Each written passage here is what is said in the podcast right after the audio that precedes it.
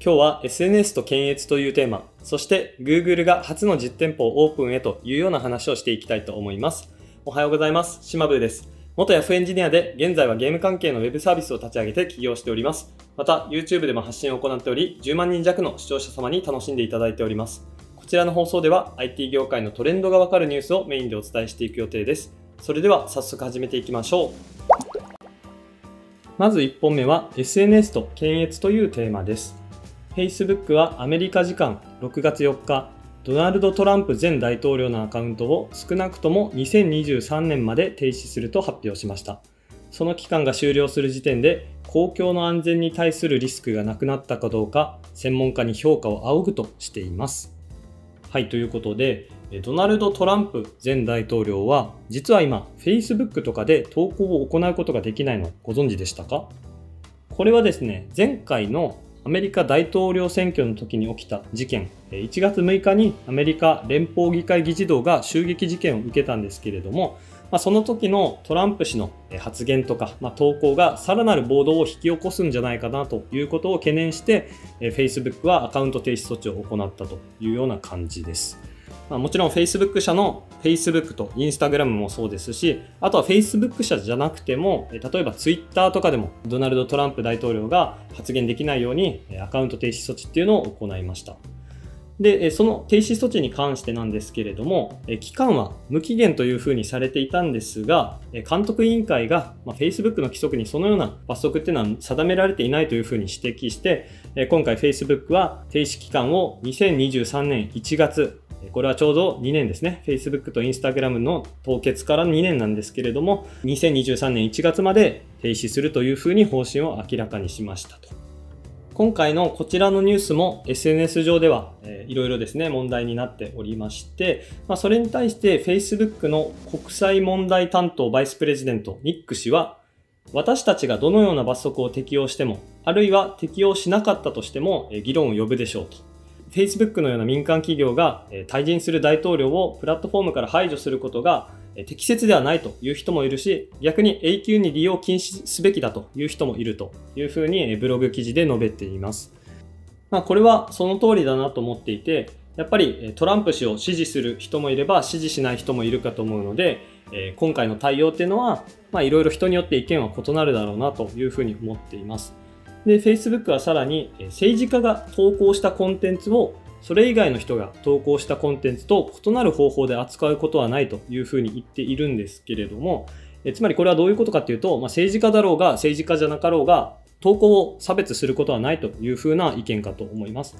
まあ、ただね、この話に関して自分もなかなか難しいなと思っているのが、やっぱり Facebook 社内にもそういった最終判断を下す人がいるかなと思っていて、まあ、結局ここら辺を決めるっていうのは、その人の思想というか、まあ、社内政治でいかにその人が上に上がれるかどうかにかかっている気もして、まあ、なかなか難しい問題だなというふうには思いました。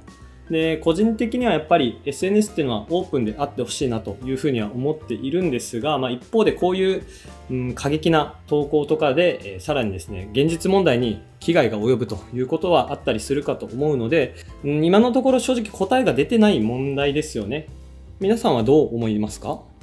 で、今の話は Facebook の話なんですけれども、またちょっと似たような SNS と検閲というテーマで、あと一本ニュースがあるので、そちらをお伝えさせていただきます。ナイジェリア政府は6月4日、情報文化省を通じてソーシャルメディアプラットフォーム Twitter の国内での活動を無期限に停止すると発表しました。でなんで Twitter がナイジェリアでの活動を停止させられたかと言いますと、これも先ほどの話と似ていまして、ツイッターがナイジェリアの大統領であるムハマド氏ですね。ムハマド氏のツイートと動画を削除したことが発端となっております。で、削除した動画とかツイートの内容っていうのは、ナイジェリアの内戦の出来事に関することだったらしいんですけれども、そこに関しては私はあまり深く知らないので、ちょっと言及を控えますが、とにかくですね、ツイッターはこのムハマド氏のツイートが不適切な行為に関するポリシーに違反しており、ナイジェリアのユーザーから何度も削除を求められたため、ツイートを削除することを選択したというふうに書かれております。で、このツイッターの決定を受けて、モハメド氏は、まあ、この決定は間違っていると、えー、偏っていると。大統領には国に影響を与える出来事について自分の考えを述べる権利があるというふうに言ってます。ツイッターには独自のルールがあるかもしれませんが、それは世界共通のルールではありません。世界のどこかで大統領がある状況について非常に悪いと感じ、懸念しているのであれば、そのような意見を表明する自由がありますと。で、ナイジェリアにおけるツイッターの使命っていうのは非常に伺わしいものですというふうに言ってますが、これもですね、なかなか難しい問題だなというふうには思ってます。なんか、どっちかが正しいとか、まあ、どっちかが間違っているとか、そういう問題ではなくて、もう思想に関する話だと思うので、ここはまあお互い分かり合うことっていうのはなかなかないんじゃないかなという感じですね。まあ、個人的な意見としては、こういう停止措置とか、まあ、投稿禁止措置を行ったとしても、まあ、結局何かしら似たようなことで、その思想っていうのは拡散されていくというか、まあ、大統領ってやっぱ影響力が大きいと思うので、えそこはもう拡散されるのはどうしようもないというふうに思っているので、個人的にはあんまり意味ないんじゃないかなとは思っています。まあ、これもただの私の考えなので、まあ、皆さんの考えとかもぜひコメント欄でいただけると嬉しいです。はい、ということで、まあいろいろありますが、SNS と検閲っていうのはすごく深くて難しいテーマだなと思いました。続いては、Google が初の実店舗をオープンというようなニュースです。Google は2021年夏にニューヨーク市のチェルシー地区に実店舗をオープンすることを明らかにしました。ということで、皆さん、ワクワクするニュースです。えー、Google がですね、ついに実店舗をオープンするというような話です。まあ、Apple が Apple Store という形で世界中の各地に公式の実店舗をオープンしているかと思うんですけれども、まあ、Google もついにその一歩を踏み始めるというような感じかなと思います。で、この店舗でまず何を売るかという話なんですけれども、まずは Pixel シリーズのスマートフォンですね。Pixel といえば Google が手掛ける公式の Android スマートフォンなんですけれども、そちらを置くと。そして次が Nest シリーズのスマートホーム製品ですね。私も家に Google ホームミニがあるんですけれども、まあ、こういった、え Google の、えスマートホーム製品っていうのが店頭に並ぶと。そして、え Fitbit のデバイスなどというふうに書かれております。フィットビットはあれですね、え例えばスマートウォッチみたいな感じで、睡眠とか運動とかそういうのを管理するようなサービスという感じです。で、ここにはですね、従業員も常駐しており、まあ、製品に関する問題とかがあれば対応するというような形で、まあ、これも Apple Store を、真似てるというか、同じような形じゃないかなと思います。で、この店舗はですね、1万1000人以上が勤務する Google のオフィスビルの中に開設されるとのことで、まあ、結構ね、このオフィスと店舗が近いっていうのも何かしらメリットとか出てきそうだなというふうには考えております。で、個人的に置いてほしいなと思ってるのが Chromebook ですね。Chromebook は皆さんご存知ですかね？ChromeOS が載ったパソコンなんですけれども、実はですね、最近は Windows か MacOS かだけじゃなくて、第3の選択肢として ChromeOS というのもあります。まあ、Linux とかそういうのも合わせるともっともっと OS はたくさんあるんですけれども、まあ、基本的に初心者の方とかが選ぶ PC としては、やっぱり今は MacOS か Windows みたいな感じになってるかと思いますが、実は水面下で ChromeOS っていうのがめちゃくちゃ使われ出しています。で、海外のアメリカとかでの教育市場だったら、実はもうすでに ChromeOS がシェアトップになってて、もう一強というような感じだったりします。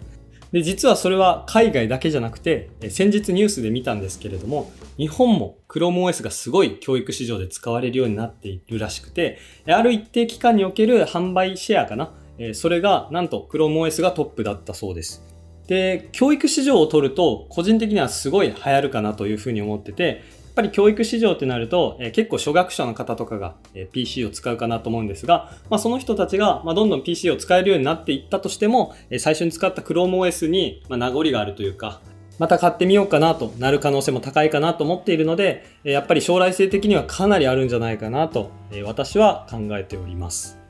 なんかセキュリティもすごいいいらしくて、まあ、それで教育市場で流行ってるらしいんですけれども、まあ、それ以外にも動きがめちゃくちゃサクサクだとか、あとは低価格で、まかなり使いやすいと。えー、Mac とかだったら、ま最低でも10万とか、え MacBook 買おうと思ったらかかるかと思うんですけれども、Chromebook は割と3万とか4万台でもあったりするんですよね。もちろん高いのは高いんですけれども。で、そういった3万とか4万の PC でもすごいサクサク動くらしくて、えー、まあそれを聞いてあ自分もいいなというふうに思いましたなんか親とかにね PC とか選ぶ際とかに ChromeOS を第一に選んでもいいんじゃないかなというふうにすら考えておりますはい。ということで、えー、Google が実店舗を出すという話なんですけれども、実はですね、過去にも何度か、えー、こういった店舗の開設を検討していたことはあるそうです。2010年代には、えー、養生ショールームということで、Google バージですかね。ちょっと読み方が合ってるかわからないんですけれども、え、とにかく実店舗を開設しようとしていたと。そして、2018年にもシカゴに店舗開設を計画していたようですが、まあ、どちらも実現せず終わったということで、えこういう発表はあったけれども、やめたということで、計画が取りやめになる可能性もあるんですけれども、まあ、とにかく、えー、ワクワクするようなニュースではあるなというふうに思いました。はい、ということで本日は2本のニュースをお伝えしていきました。1本目が SNS と検閲というテーマ、そして2本目が Google が初の公式実店舗をオープンというようなニュースです。SNS と検閲に関して、まあ、こういう意見がありますとか、あとは Google の実店舗日本でも出してほしいとか、いろいろお声があるかと思います。ぜひコメントしていただけると嬉しいです。もし IT 業界にご興味のある方は、私のオンラインサロン IT キングダムがおすすめです。オンラインサロン IT キングダムでは、私と直接話せる環境があったり、熱量の高い仲間が集まって、朝活夜活で毎日一緒に勉強しております。他にもたくさんのコンテンツがあって、IT スキルを手に入れるための最適な環境を用意しております。概要欄にもリンクを貼り付けておりますので、ぜひぜひチェックしてみてください。それではまた次の放送でお会いしましょう。バイバーイ。